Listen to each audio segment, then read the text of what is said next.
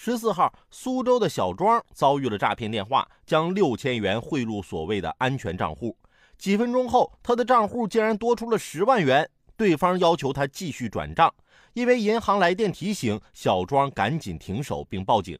见他迟迟没有退还，骗子的电话里还和小庄吵了起来，让小庄还钱，还说不还钱就报警。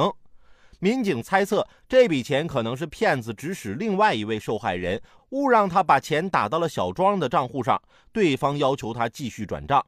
民警提示：听到陌生人让你转账汇款，请立刻挂断电话。就这样的眼神和智商，就别出来诈骗了吧。现在你能体会到诈骗案受害者们的感受了吧？你还要报警？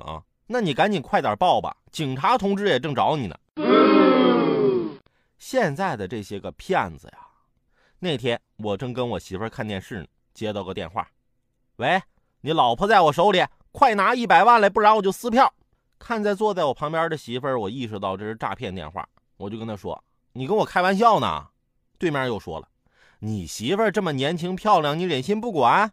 我就告诉他：“ 哥们儿，你打错了，就冲这年轻漂亮，你说的那也是别人老婆。”